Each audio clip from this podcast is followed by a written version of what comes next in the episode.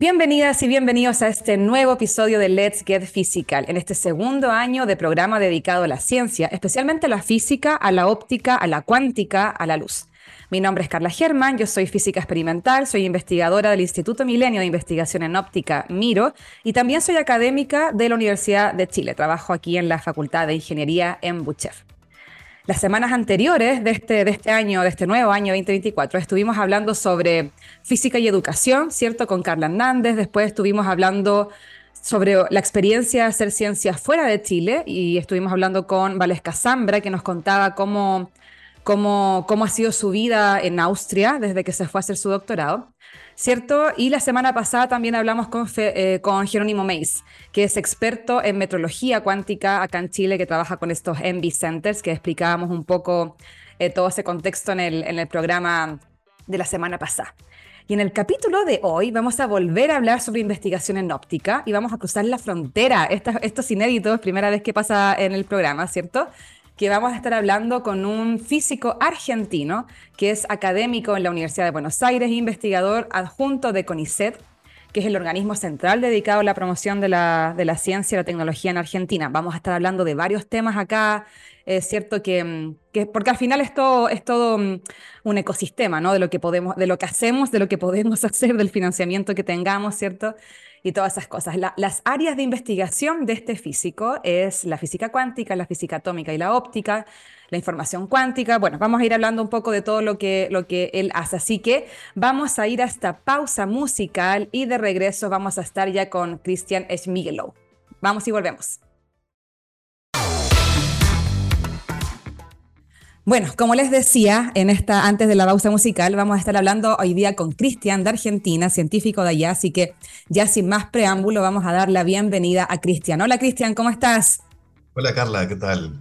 Mucho gusto, muchas gracias por estar acá en este, en este programa de, radio.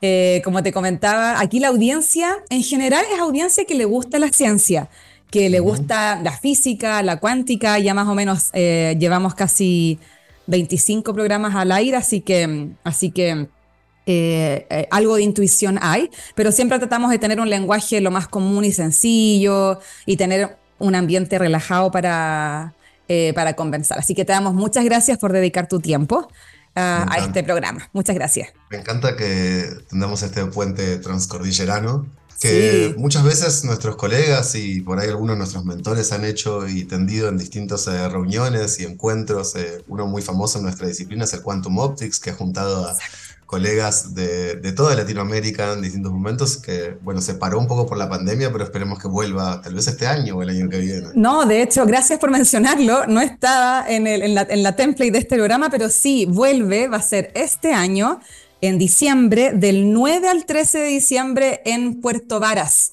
en Chile.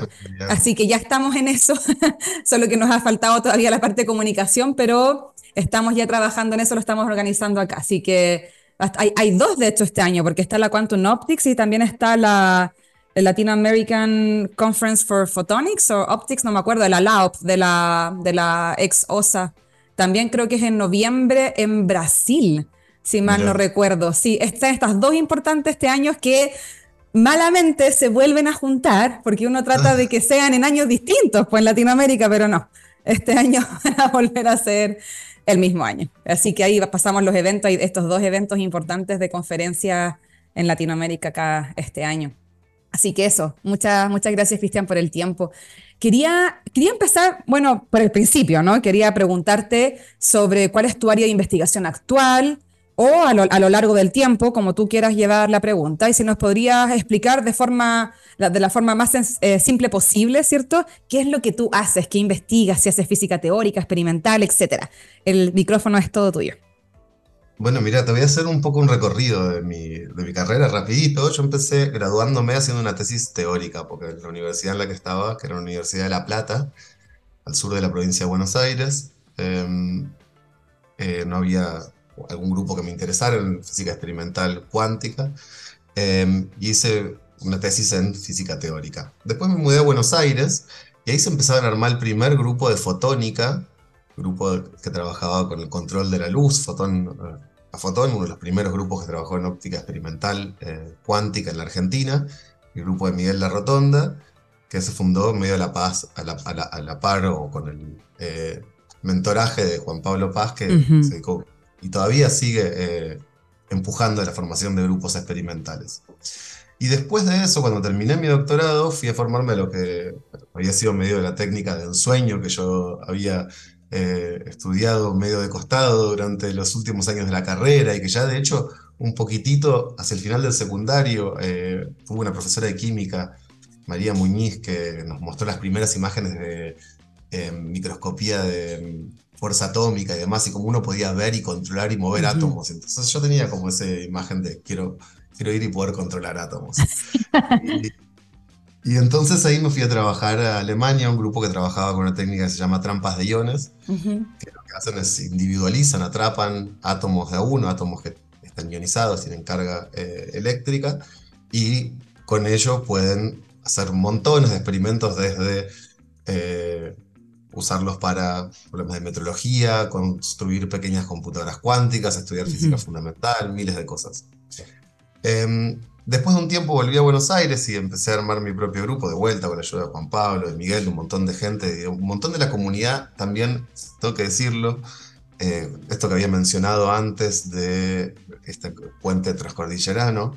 Cuando nosotros armamos el laboratorio durante mi doctorado de fotónica, Tuvimos un montón de ayuda de los grupos de Brasil y también de Chile. Recuerdo, mm. de hecho, una visita muy importante que tuve en la mitad. Eh, ponerle el segundo año de mi doctorado, vino de visita alguien que conoce muy, muy bien ahí en el CEFOP, Carlos Saavedra. Por supuesto. Mi tutor de tesis, uno de mis tutores de tesis en el doctorado que hice acá en Chile.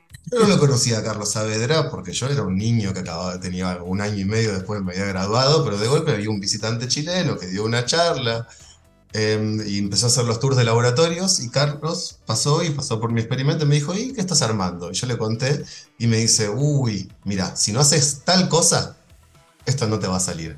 Para en este momento, era una cosa muy sencilla. Yo tenía un interferómetro, que es interferómetro óptico que tiene dos brazos, que si uno los deja sueltos, eso en general deriva térmicamente y es muy difícil que se mantenga estable por tiempos largos. Me dijo, este experimento te va a tardar 4, 5, 6 horas. Si vos no haces estabilización activa de tu interferómetro, esto no te va a funcionar.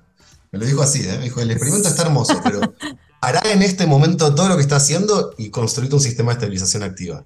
Y le hice caso, y fue fundamental. Qué bueno. Em, ¿A qué voy con eso? A que tanto la construcción del primer laboratorio entre mi doctorado como el laboratorio que ahora estoy dirigiendo eh, se construyen a través de comunidades. Mm. No es una única persona, ¿viste? En Europa está muy, y ahora también en Estados Unidos, el Mahoney Lab, el Chickens Lab, el no sé qué, y le ponen el nombre de la persona que está ahí. Pero es un verso eso. Hay una persona que conduce, ciertamente, mm. pero lo cierto es que la ciencia se arma muy en comunidad. Y que esas cosas funcionan es porque, bueno, también esa persona que tiene el nombre tiene esos lazos, pero también sus redes de postdocs y demás tienen también lazos con otros laboratorios, tienen visitas, tienen idas, tienen vueltas. Y mm, sé que está programado por ahí un poquito más adelante la entrevista, charlar un poco de redes, pero justo que salió la pregunta de cómo fue mi evolución para mí estas redes y, transitar y transformar y vivir y ejercer estas redes de ciencia en Latinoamérica es uno de nuestros desafíos de cómo hacer ciencia. Absolutamente. Eh, porque es lo que realmente lleva adelante esos laboratorios, es lo que realmente hace que eh, nosotros podamos producir eh, ciencia significativa y que nos transforme como comunidad científica y, como, y por fuera de la comunidad científica. Sí, no, o sea, no puedo estar más de acuerdo. Yo estoy, eh, o sea, pienso exactamente igual. Siento que acá en Chile también en un tiempo, quizás hace unos años atrás, décadas, estaba muy de moda esto de que también, de que hubiese un solo PI, líder y máster del área, cosas de ese estilo. Y, y, claro, para mí yo tengo una visión muy distinta también, que es, es, colaborativa. Yo colaboro, yo colaboro mucho en general. O sea, tengo eh, tengo otras como eh, condiciones de, de, borde, quizás un poco diferente, ¿no? Porque soy mamá de dos niños pequeñitos, estoy andando, haciendo andar mi laboratorio y todo, entonces, claro, sin colaboraciones yo no sobrevivo, no se puede, no, no tengo cómo hacerlo bien en todos mis roles, no, no, se, no, no funciona así, totalmente. Entonces, me es que también esa movida de los PIs es eh, una movida nomencladora mentirosa, porque esos PI no trabajan solo, trabajan también con Además, no, por supuesto, sí. Tienen una red de postdocs y de asistentes que mantienen eso funcionando, que lo llaman PI y asistentes en vez de llamarlo colaboración. Correctamente, sí, totalmente de acuerdo. Por eso te digo, sí, no puedo estar más de acuerdo y acá tratamos de fomentar mucho. Yo aquí, eh, aquí colaboro mucho con un profesor que, que es un es uno o dos años más jóvenes que yo. Estábamos en, paralelo afuera por el mundo y después volvimos con uno o dos años de diferencia, que es Pablo Solano. Y él también hace física experimental, eh, también con átomos fríos, o quiere, quiere ir hacia allá, pero con nanofibra. Y claro, con él colaboramos en todo sentido. O sea, no importa que yo esté aquí en Santiago, él en Concepción, trabajamos, eh, eh, viajamos de un lado a otro, dirigimos a los estudiantes. y ha sido una experiencia súper interesante, justamente, de esta visión más colaborativa y, sí, o sea, creo que es importante, no sé cómo explicarlo, voy a tratar de hacerlo como me salga, pero, pero claro, no es como que en Latinoamérica tengamos todo el, funding del mundo para hacer ciencia experimental, eso no existe, tenemos recursos súper acotados. Y de pronto sí estoy de acuerdo que eh, tal vez falta unir más fuerzas eh, para poder desarrollar esta ciencia, esta, esta ciencia de, o sea, lo hacemos, nuestra ciencia es de primer nivel, pero podría ser mucho mejor, a eso voy, o mucho más completa, o, mucho, o con redes más grandes, o con más impacto, si es que uno, si es que uno se atraviesa a unir más fuerza. Y hace poco, de esto en Chile, el año pasado, estuvimos hablando con algunos gente de política, por ejemplo, política, profesores eh, de la academia, ¿cierto? Pero también startups y de la parte privada, de cómo empujar un, roadmap de, cuántica chileno, o sea, de cómo, de cómo, cómo podríamos avanzar desde aquí a unirse a este desafío mundial de tecnologías cuánticas y todo el cuento. Y en algún momento el año pasado me invitaron al Quantum Latino, que se hizo en Lima, eh, que lo organiza el, profesor, eh, ay, ¿cómo se llama? Solano. Eh, y, y ahí también salió esta, esta, esta como reflexión de si no deberíamos armar un, un, Quantum Roadmap, pero de Latinoamérica, no, no por país, sino que de alguna forma empezar a unirse en estos esfuerzos colectivos, que finalmente es lo que tú describes. La, ciencia es un esfuerzo colectivo, transversal, eh, y uno podría empezar a verlo así también, como algo mucho más colaborativo, incluso e, entre países, eh, entre pasada la cordillera, digamos. Total. Así que, bueno, súper, súper alineado con eso, con eso que nos compartes. Quería, bueno, siguiendo un poco la, entrevista que, teníamos acá tras bambalina, eh, ahora cuéntanos un poco más de lo que estás haciendo actualmente en, tu laboratorio. Entiendo que justamente por lo que nos comentabas de tu experiencia eh, tanto eh, afuera de Argentina como en Argentina, en el grupo que estás dirigiendo, de alguna forma ustedes enfrían, hacen enfriamiento atómico, ¿cierto? A través de láseres. Entonces quería que nos contaras un poco más sobre lo que estás haciendo actualmente y también cómo es esto de que con el láser uno puede enfriar, ¿cierto? Siempre es una... es como... Para, para alguien que está lejos de nuestros lugares de trabajo, puede ser complicado entender por qué el láser enfría. Si el láser es energía, si, si, yo corto madera con el láser, caliento con el láser, corto fierro con el láser, ¿cómo puede ser que el mismo láser ahora te enfría algo. Entonces, un poco si nos puedes eh, orientar en esa dirección. Te cuento, voy primero un pasito para atrás, porque además, de, hecho, eh, me acoplo con lo que estábamos diciendo antes de mi, de, mi trayectoria. Entonces, yo cuando fui a Alemania aprendí a trabajar con estas trampas de iones que nos permiten atrapar átomos de 1, 2, 3, 4, 10, 30. Y justamente usando láseres, enfriarlos a temperaturas muy cerca del cero absoluto, unos pocos milikelvin, de hecho submilikelvin, alrededor de microkelvin. Eh, un poquito por debajo de la milésima de Kelvin. Em, y ahí desarrollé, y de hecho todavía em, continúo esa línea de trabajo, un estudio bastante eh, pormenorizado de cómo es que cuando uno incide sobre un átomo con un haz de luz que no es uniforme, sino que tiene estructura, usamos estos haces que son haces tipo dona o haces tipo que se llaman hermit, que se parecen como dos lóbulos, eh, o con varios lóbulos, algunos que se parecen tipo como flores. Eh, ¿Cómo es que cambia la manera en que interactúa el átomo con la luz cuando el haz tiene forma? Que a, a primer orden, es decir, en la primera vista, eh, y casi toda la interacción de la luz con la materia, la forma del haz no importa, lo único que importa es la intensidad, la frecuencia, la polarización, la dirección del haz, pero la, forma, si es más intenso o menos intenso en algún lugar u otro, eso no importa, porque como el átomo es tan chiquitito con respecto al haz, uno puede decir, bueno, la intensidad es más o menos uniforme. Claro. Em, y en los últimos años desculamos bastantes situaciones en las cuales eso no es así. Y esa es una línea que, me encanta, es una línea que empezamos a desarrollar en Alemania y que, y, que continuamos en Buenos Aires, eh, en la cual eh, descubrimos bastantes cosas divertidas, como por ejemplo una que, que podemos hacer que un átomo se excite en la oscuridad, aun cuando lo pones, estos haces a veces son como una dona y en el centro son oscuros, y lo pones en el centro hay una manera específica de hacer que se exciten aún, aún estando en una situación oscura. Eh, también los podemos poner a girar en una dirección u otra, dependiendo de cómo esté a gira y demás. Mm. Pero para todo eso, como vos me preguntabas, necesitamos que estos átomos estén bien fríos y hacemos esta técnica que se llama enfriamiento láser, que es una técnica que de hecho se conoce desde los 80, ya recibieron varios premios Nobel, de Cohen Tanucci, después por eh, por el control en detalle de estos átomos y, el enfriamiento ya a casi el cero absoluto a David Wineland, eh, por sus desarrollos en metrología y computación cuántica. Em, y nosotros estamos tratando de llevar esa técnica un paso más allá. Em, de hecho, hay algunos pasos ya hechos en esta dirección, que es eh, tratar de hacer que uno pueda enfriar no solo átomos de a uno, sino sólidos.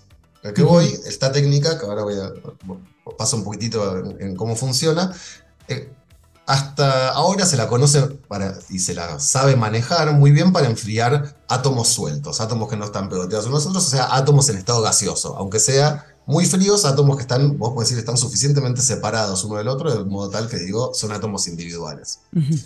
Ahora, cuando los átomos se pegotean unos a los otros en un líquido o en un sólido, empieza a complicarse todo el sistema de energías, de las vibraciones de los átomos, con los estados internos electrónicos, con los estados de rotación, con un montón de cosas. Entonces los niveles de energía, cómo pueden absorber, cómo pueden resonar estos átomos con la luz, ya se vuelve más complejo. Porque vamos un pasito para atrás. ¿Cómo es que funciona el enfriamiento láser? El enfriamiento láser, uno, viste, vos dijiste, pero ¿cómo puede ser? Yo le estoy metiendo energía y enfrío. Bueno, la primera, la primera de con esa es, eso también pasa en una heladera normal, ¿no? Uno le enchufa la electricidad, que ahí, eso es una máquina térmica, ¿no? Digo, una máquina térmica es una cosa que inteligentemente eh, logra transformar energía en flujo de calor desde un lugar caliente eh, hacia un lugar aún más caliente. Porque normalmente el calor va de, un lugar frío a un lugar más caliente, como uno quiera, pero hacer que el calor vaya en el sentido opuesto al natural. ¿Y cómo funciona esta, cómo funciona esta máquina térmica láser? Hay muchas maneras de, verlo o entenderlo, pero, esencialmente lo que uno tiene que lograr es conseguir un sistema atómico, que es un sistema que absorbe y emite luz, que también es un sistema que está en resonancia con la luz, cuya resonancia de algún modo se mueva o cambie dependiendo de la temperatura o el movimiento de los átomos. Y entonces, ¿qué es lo que...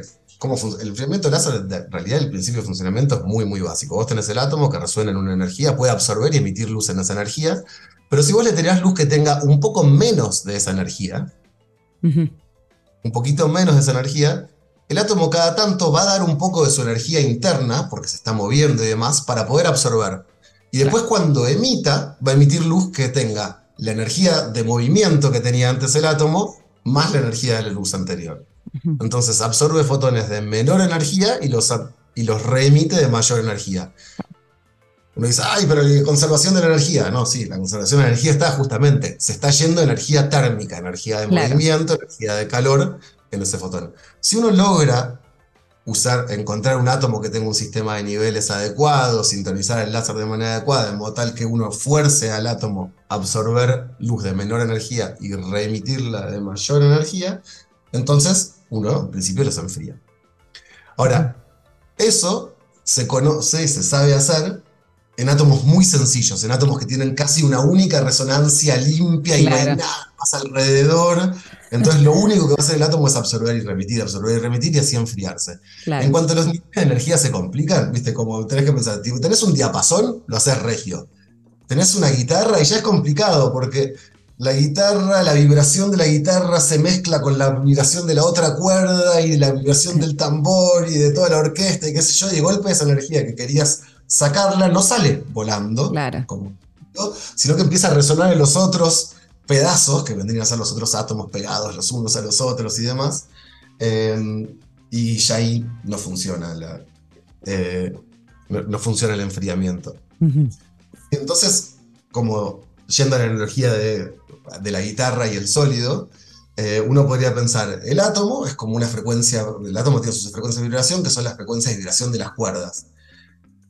¿Sí? Entonces cada atomito tiene, son como cada una de las cuerdas. Exacto. La guitarra vendría a ser el sólido, que tiene un montón de frecuencias de vibración más todas pegadas, la, digo, el cajón de la guitarra, ¿no? la caja de resonancia. Y la temperatura es cómo está vibrando la caja de resonancia. Claro. En el microondas tradicional lo que uno hace es golpea la caja de resonancia, cha, cha, cha, cha. O sea, tira luz que está vibrando con la caja de resonancia. ¿Y qué es lo que hace en el enfriamiento láser? Uno trata de hacer vibrar algunas cuerdas para que las cuerdas, en vez de poner a resonar la caja de resonancia como funciona en la guitarra, saque energía de la caja de resonancia y la tira al aire. Claro.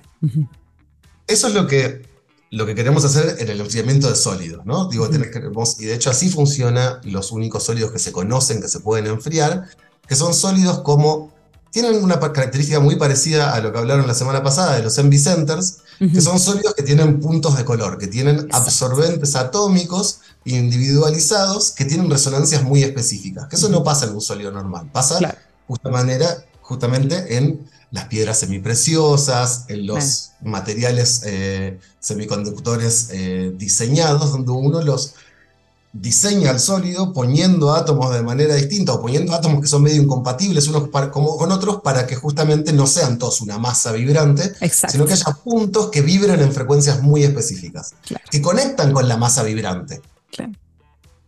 Y al conectar con la masa vibrante, vos podés tirarle con un láser al átomo que va a absorber fotones y después, si sale todo bien, chupar energía de la masa vibrante y reemitirla para afuera. Eso es lo que estamos tratando de hacer y es lo que ya hay unas primeras demostraciones en algunos laboratorios. Ahora en sólidos, ¿no? Digo, en, átomos, en gases, serás únicamente el atomito solito, con una cuerda sola, puro, un diapasón. Ahora que em, el desafío es poder enfriar, usar esa misma técnica para enfriar sólidos, que sería como esta tecnología de la guitarra, donde los átomos son nuestro medio de trabajo, son nuestro motor, el átomo y el láser. O sea, el láser en realidad una mezcla, ¿no? El láser es un poco la energía y el medio de trabajo, y el átomo anda con eso y te tiene que sacar esa vibración de la, guitarra del sólido. Oye, y Cristian, ¿y por qué esto es importante? Porque, porque podríamos pensar, así, así lo veo yo, así lo he explicado antes en, en programas previos, que cuando uno quiere ¿Por qué, uno, ¿Por qué uno quiere enfriar átomos en general, no? Y uno siempre va a este concepto que es básicamente una prueba de fundamentos, que toda la cuántica se construye básicamente con esta manipulación de partículas elementales controlada. ¿Y cómo hacemos eso? Como tú bien dices, a través de la luz y ya hemos probado que podemos manipular muy bien átomos individuales o iones, ¿cierto? O con una, o con una cantidad eh, bastante pequeña, por así decirlo. Entonces, la pregunta que se podrían estar preguntando la gente en la audiencia es, ya, pero ¿por qué ahora yo quiero enfriar algo más grande? ¿Qué quiero lograr con eso? ¿O por qué es importante eh, ir en esa dirección un poco más macroscópica, ¿no? Donde uno empieza a ver estas, estas como consecuencias o, o pruebas de principios, pero ahora en algo más grande, ya no tan chiquitito. Entonces eso, si nos puedes comentar un poco cómo lo ves tú. Mira, em, mira, ya yo soy medio Celic. Celic no, em, una peli de Woody Allen donde él copia a los que están frente. A mí me pasa que empiezo a copiar los acentos y ya te dije mira en vez de mira. Em, em, ahí hay dos preguntas que voy a tratar de, separarlas. Una, eh, ¿por qué queremos enfriar cosas a temperaturas muy bajas? Hay montones de razones por las cuales eh, uno quiere enfriar. Y de hecho, em, para mí hay una buena parte de la historia de la física el desarrollo tecnológico que viene de la mano de desarrollo de nuevas técnicas de enfriamiento. Em, el desarrollo de los superconductores, el desarrollo de distintos materiales también semiconductores, el desarrollo de los relojes atómicos con la precisión actual. Hay un montón y montón y montón de desarrollo de nuevos materiales. Hay un montón de cosas que están asociados a tener distintas maneras de enfriar cosas que después, con los años, terminan permeando en un montón de otras capas. la, heladera de nitrógeno en un momento fue un chiche de la física y hoy es una técnica básica de criogenia en toda la medicina. Em, ahora, em, por un lado uno puede querer enfriar cosas aún a temperaturas más bajas. Yo creo que eh, esa carrera ya un poco ocurrió y, y pasó y hoy estamos en viendo, y, eso ocurrió con átomos, eh, con el descubrimiento de los condensados y demás, y hoy estamos en la búsqueda todavía de aplicaciones de ese tipo de cosas. Digo, la nueva generación de relojes atómicos se hace, está buscando ser con átomos súper fríos o con condensados y demás. Eh, y de hecho la nueva generación de gravímetros también se hacen con, en vez de agarrar y tirar un pedazo de material, uno levanta y tira un, una nube de átomos que está súper fría. Entonces ahí, al tener algo frío, significa quieto. Quieto significa puedo medir mucho mejor su posición, su frecuencia y demás. Entonces puedo medir, construir mejores instrumentos en general. Ahora, ¿por qué es que uno puede querer enfriar cosas más grandes? Hay, esta, esta pregunta también se separa en dos caminos. Está el mundo de la física fundamental, que es muy divertido, y y que no es mi principal motor. Eh, ahora te voy a decir, porque eh, hay, gente, hay, hay una de las grandes preguntas, o vamos a decir, dos de las grandes preguntas eh, que, que, están abiertas hoy en la física son cómo unificamos la gravedad del resto de las teorías. Exacto. Y también muy relacionada, qué es la materia y la energía oscura. cómo podemos medirla y demás. Y entonces, llevar objetos grandes, donde la gravedad empieza a ser importante, el límite cuántico, y donde uno puede empezar a tratar de ver, bueno, una fuerza gravitatoria genera efectos cuánticos, genera una superposición de una cosa estando en dos estados, o no. Exacto. Eh, es uno de los intereses de varios grupos que están tratando de enfriar objetos, nanopartículas, eh, nanoresonadores, cerca del límite cuántico y e intentando usarlos o para estudiar fenómenos gravitatorios entre ellos o como detectores de posibles partículas que representen a la materia oscura o, fenómenos que aún no conocemos. Em, esa no es la principal razón por la que yo estoy eh, tratando de enfriar los sólidos, porque de hecho lo que trata de hacer esa gente no es enfriar el grado interno del sólido, o sea, la, temperatura interna de vibración, sino el objeto en sí como un todo. Em, a mí me interesa un poco, uno de los objetivos del laboratorio es lograr el enfriamiento láser de el sólido, no como el centro de masa, como el objeto entero, dejarlo quietito, sino de los grados internos de libertad. Em, y eso sí tiene una vista por ahí un poco más aplicada, pero Em, que, puede ir en montones de lugares, así como en los últimos, eh, en los últimos años em, se desarrolló en el mundo de, la nanociencia y en el uso de estas nanopartículas plasmónicas y demás, la idea de que uno puede llevar estas partículas a distintos lugares y usarlas como calentadores, pues las nanopartículas plasmónicas absorben luz, la transforman muy bien a calor, con este tipo de sistemas que usamos nosotros, que esencialmente son piedras semipreciosas, generadas en laboratorio, pero son cristales transparentes con algún centro de color em, que puede absorber y emitir luz, esos pueden enfriar. Y eso puede uno, eh, uno puede, por ejemplo, hay algunos experimentos iniciales donde, por ejemplo, en fibras ópticas de mucha potencia recubren toda la fibra óptica con, con, estas nanopartículas y entonces uno tirando, además del láser de potencia que calentaría toda la fibra y posiblemente la derretiría, uno puede tirar un láser auxiliar Exacto. que usa este recubrimiento para enfriarlo. También puede meterlo dentro de células, también lo puede meter en situaciones de uno, donde uno necesita enfriar alguna superficie y no, y no tiene necesariamente contacto mecánico. Eh, por ejemplo, con tecnología espacial, a veces uno necesita tener algún detector que uno lo necesita enfriar un montón, y en el espacio no hay aire ni otro contacto térmico con el que uno pueda disipar más que por radiación. Entonces, si uno puede forzar la disipación por radiación a través de un láser, digo, uno va a tener una parte donde, con él si uno tiene un equipo así, una parte va a estar más caliente, pero uno si necesita tener un detector muy frío, uno podría estar dándole con un láser al detector y enfriándolo de esta manera.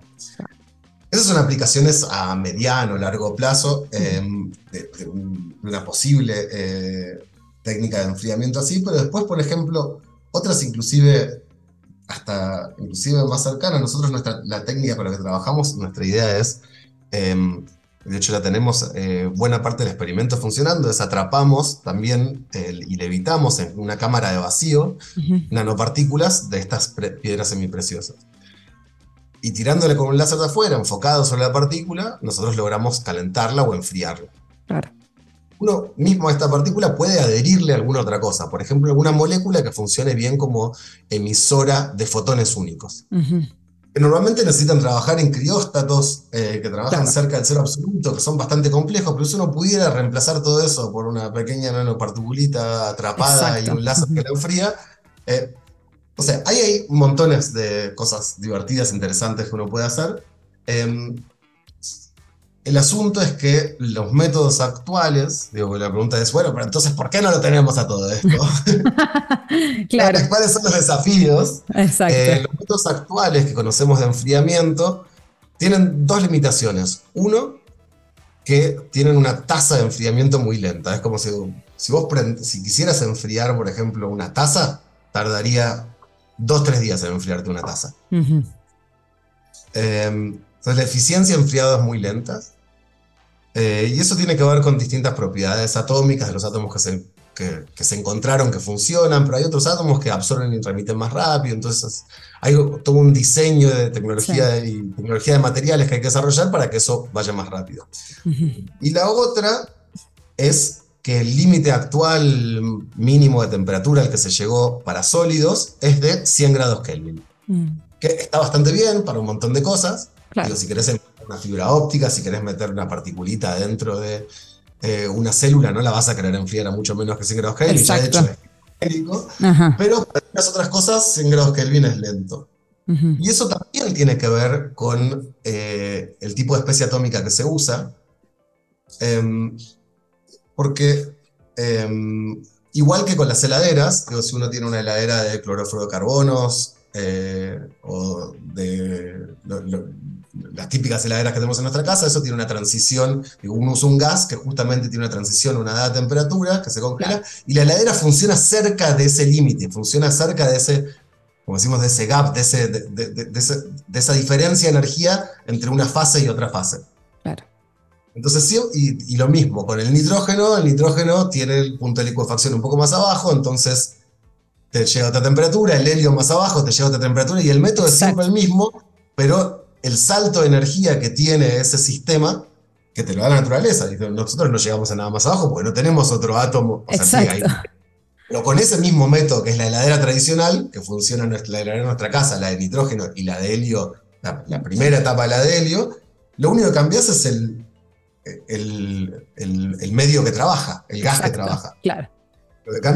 bueno, el medio con el que se pusieron a funcionar estas primeras heladeras de sólidos, heladeras láseres de sólidos, es iterbio en un cristal óptico. El iterbio tiene una diferencia de energía que es más o menos de 100 Kelvin, entonces el límite Pero hay otros átomos que tienen una diferencia de energía de otros, con otros gaps, con, otras con otros saltos. Eh, que se podrían usar para bajar eso. ¿eh? Y después también, igual que como se hizo con la heladera de helio, que después estuvo la heladera de ilusión, un montón de otras técnicas, hay otras técnicas, otros truquitos para ir por debajo de ese... Em, entonces, esos, esos truquitos y esta, esta búsqueda de material y el desarrollo de estos truquitos para este sistema es a lo que nos dedicamos en el laboratorio y es lo que esperamos eh, poder desarrollar en los próximos años. O básicamente, eh, eso siempre, o sea, es interesante ver cómo el, trabajo de física experimental finalmente tiene mucho de,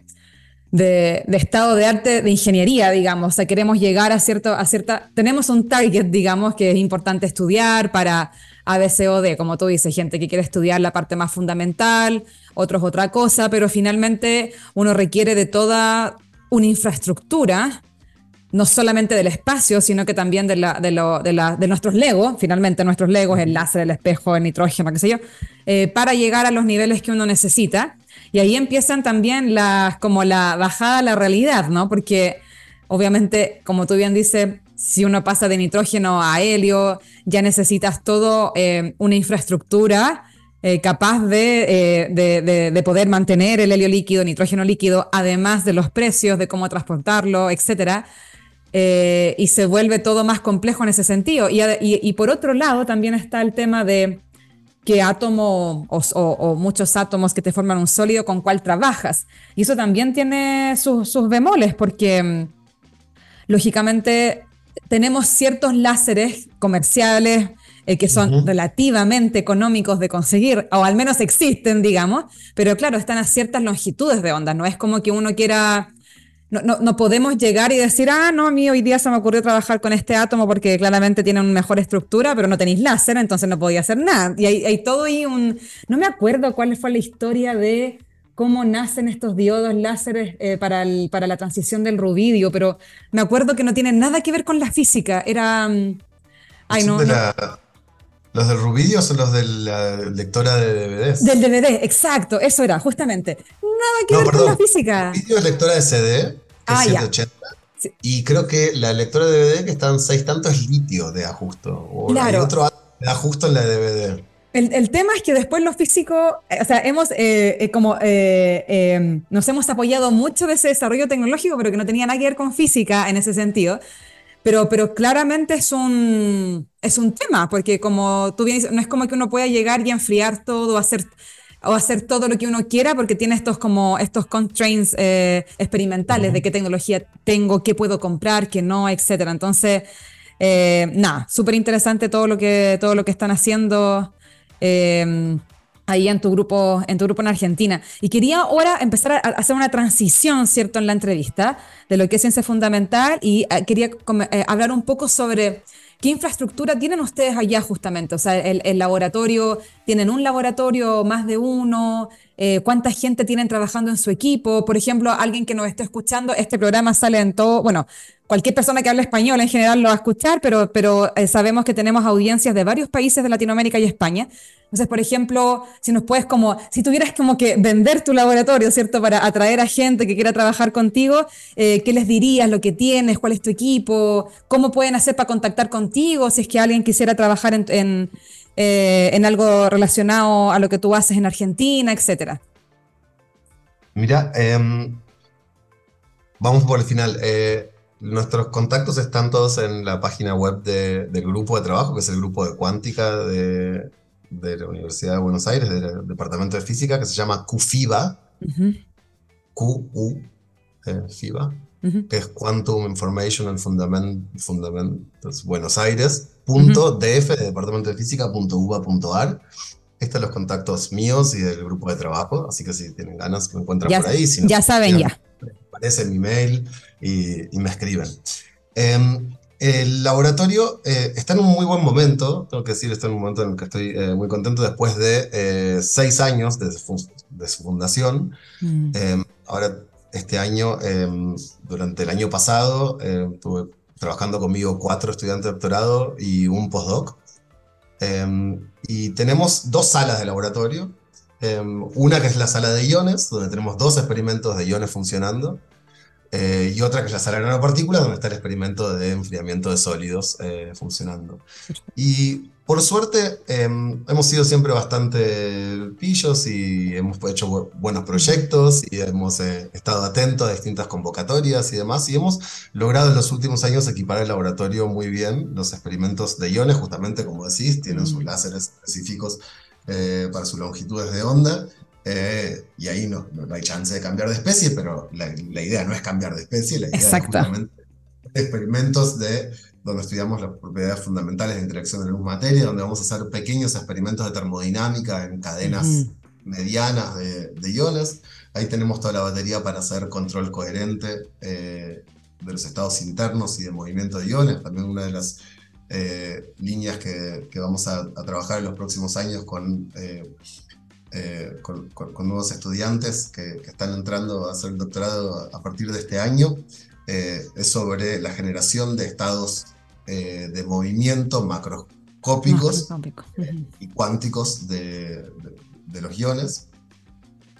Y, en el otro laboratorio, en el laboratorio de, de, las nanopartículas y el experimento láser, ahí justamente una cosa que, hicimos, una vuelta que tuvimos, eh, por suerte, financiamiento para comprar un, un, equipamiento razonable, fue comprar un láser de titanio zafiro sintonizable en un gran rango de sintonizabilidad para justamente tener la, digo, esto te permite sintetizar el láser entre más o menos 700 y 1100 nanómetros.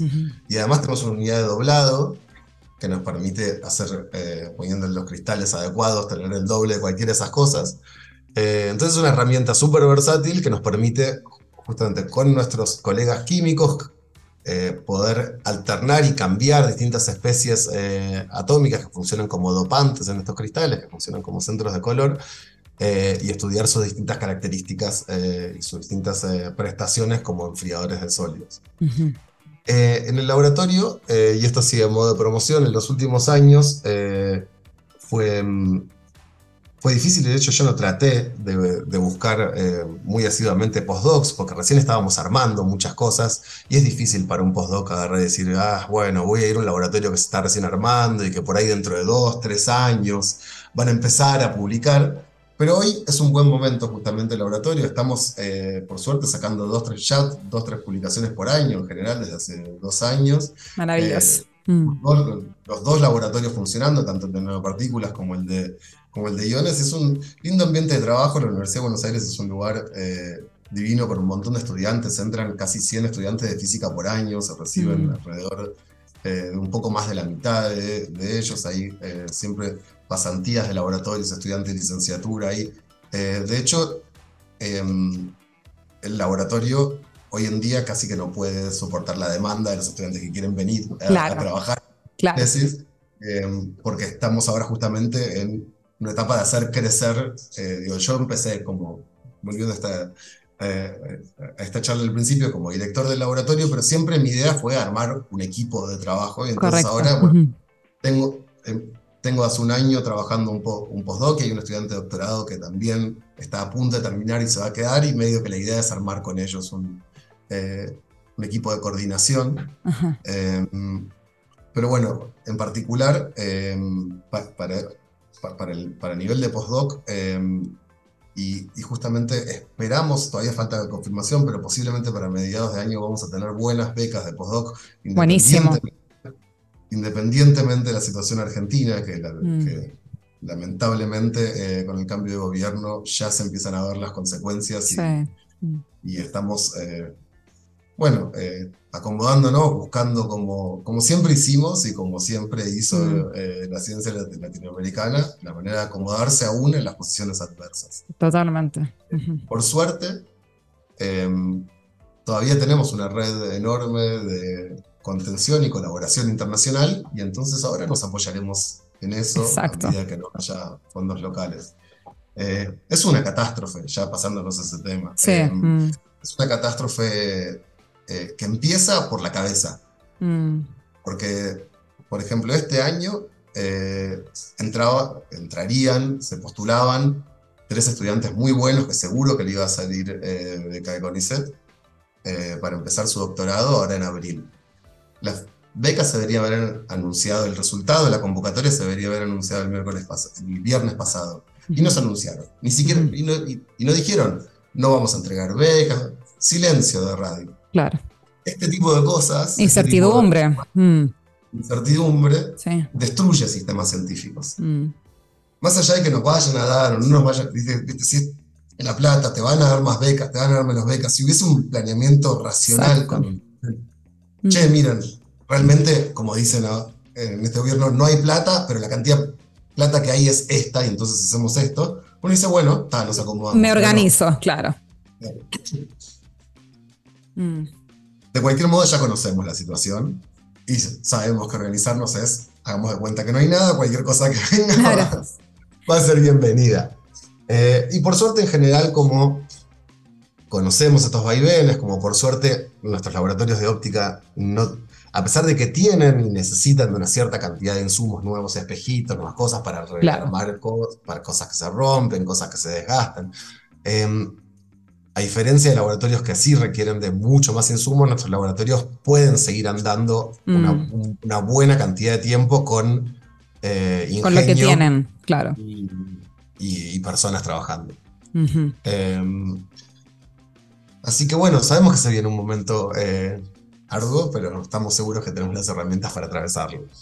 Sí, o sea, sí. Eh, bueno, justamente la última parte de la entrevista yo la tenía un poco reservada a, estos temas, porque, o sea, el, hacer ciencia, sobre todo experimental, no, no basta con tener buenas ideas ni buena disposición, se necesitan ciertas eh, políticas de estados que, que, apoyen el desarrollo de la ciencia, de la ciencia fundamental.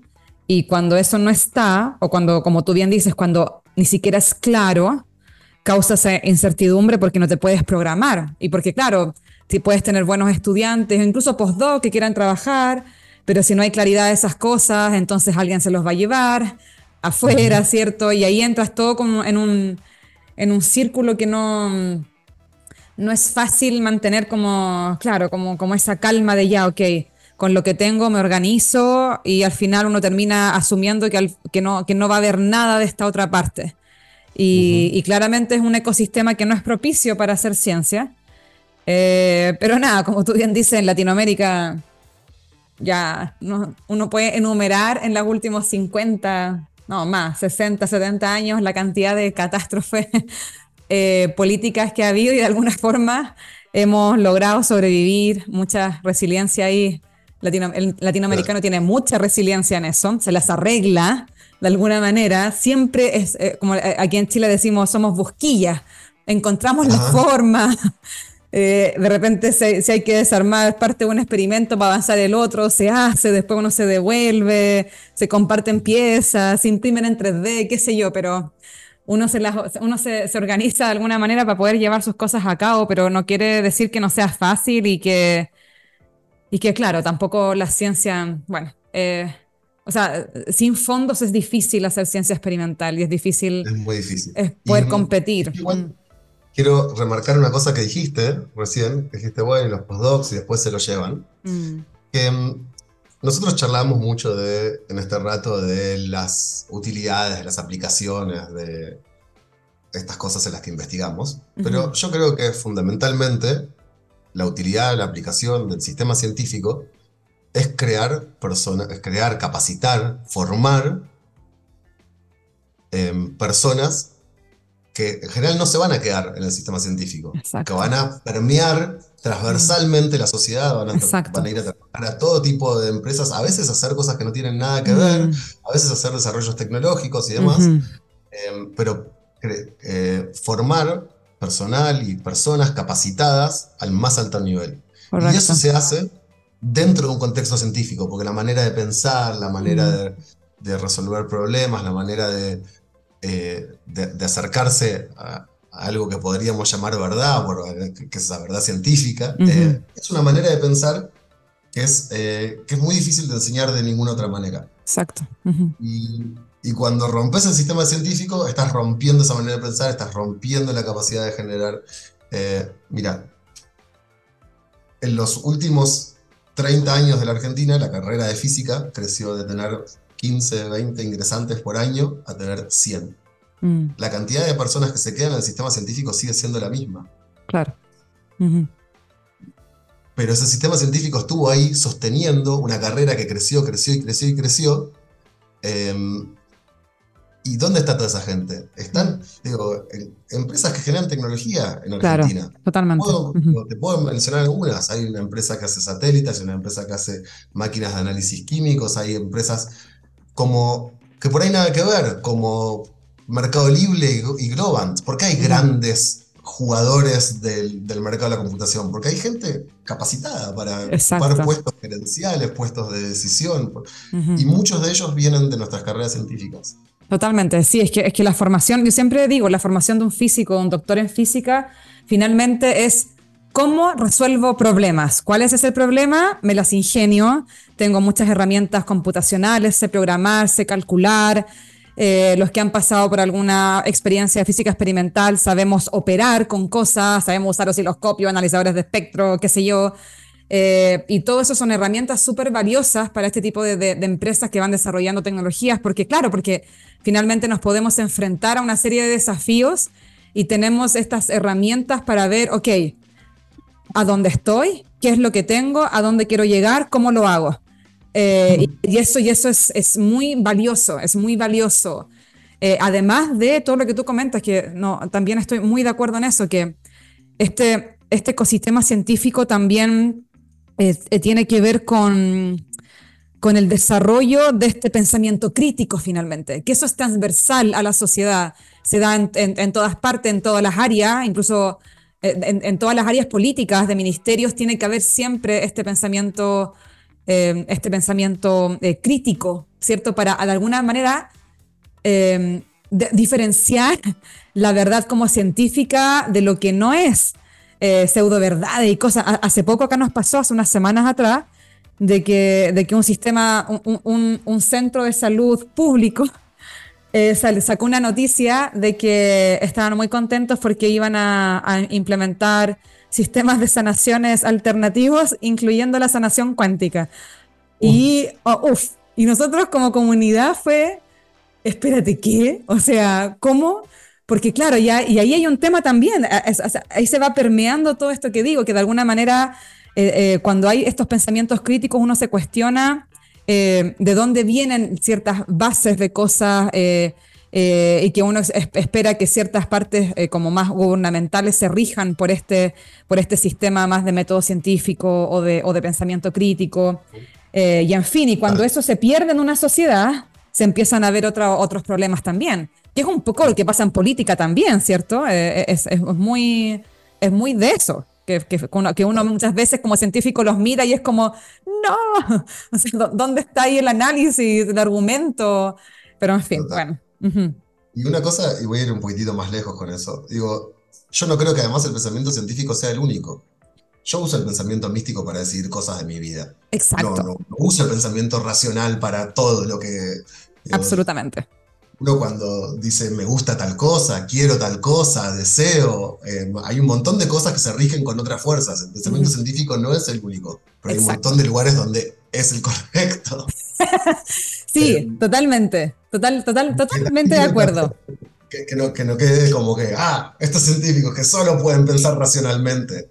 No, totalmente de acuerdo, sí, totalmente. O sea, yo creo que hay, que hay que aprender a diferenciar porque el humano trasciende a muchas otras cosas, no es solo ciencia, eso estoy, yo también soy una persona de, personalmente yo soy una, persona de mucha fe, eh, pero claro, he aprendido a diferenciar las cosas. Uno es la parte más racional, que yo puedo, qué sé yo, demostrar, hacer experimentos, y, otro, y, otra, y otra parte no. Y sí es cierto que muchas de las decisiones diarias que toma el humano se rigen más desde el inconsciente que desde el consciente, y eso 100%, 100%, 100 de acuerdo, pero no quiere decir eh, que, claro, que para cierta... Em, eh, que, es, que en el fondo que es importante el desarrollo de estos ecosistemas científicos, totalmente, para el desarrollo de una nación completa, ciertos desarrollos tecnológicos, de capacidad intelectual.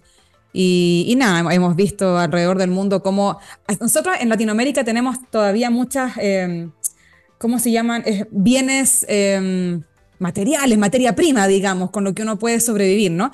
Pero sí se ha visto el caso de otros países a, nivel mundial que no tienen eso y no les ha quedado más que invertir en su gente y en la mente de las personas, básicamente para desarrollo científico. Y hemos visto cómo esto ha, escalado enormemente, que hace 50, 60 o 100 años atrás eran países eh, X y que hoy en día están en, el lado del, desarrollo, e imponiendo sus tecnologías, su forma, siendo como referentes. Y yo siento que, claro, que de, pronto a Latinoamérica todavía nos falta eso, todavía nos falta entrar a, competir en esa, como, en esa liga donde podemos em, avanzar en estos esfuerzos colectivos para mejorar calidades de vida y todo. Y eso nace desde la inversión en ciencia fundamental que después se va a, reflejar en un desarrollo tecnológico. Así que, bueno, eso, muy, muy de acuerdo. Bueno, ahora sí ya se nos está acabando el tiempo, estamos eh, justito. Queríamos agradecerte por tu tiempo, Cristian, súper interesante todo lo que hacen en Argentina. Ya saben ya, la gente que está interesado o interesada, ¿cierto? Puede buscar en internet el grupo, eh, pueden contactarse, ¿cierto? Así que eso, acuérdense que el programa siempre queda grabado como podcast, así que se, emite, eh, o sea, está en vivo los lunes a las 10 de la mañana, pero a la gente que quiera revisar ciertas partes o conceptos o lo que sea, queda en la página de txplus.cl o también queda en Spotify directamente. Así que ahí pueden repasar varias cosas. Queríamos agradecerte, Cristian, por todo el tiempo en esta mañana. Muchas, muchas, muchas, muchas eh, gracias por, por este tiempo. Bueno, nos vamos despidiendo del programa. Acuérdense, Let's Get Physical va todos los lunes, 10 de la mañana por TX Plus. Nos vemos. Chao, chao.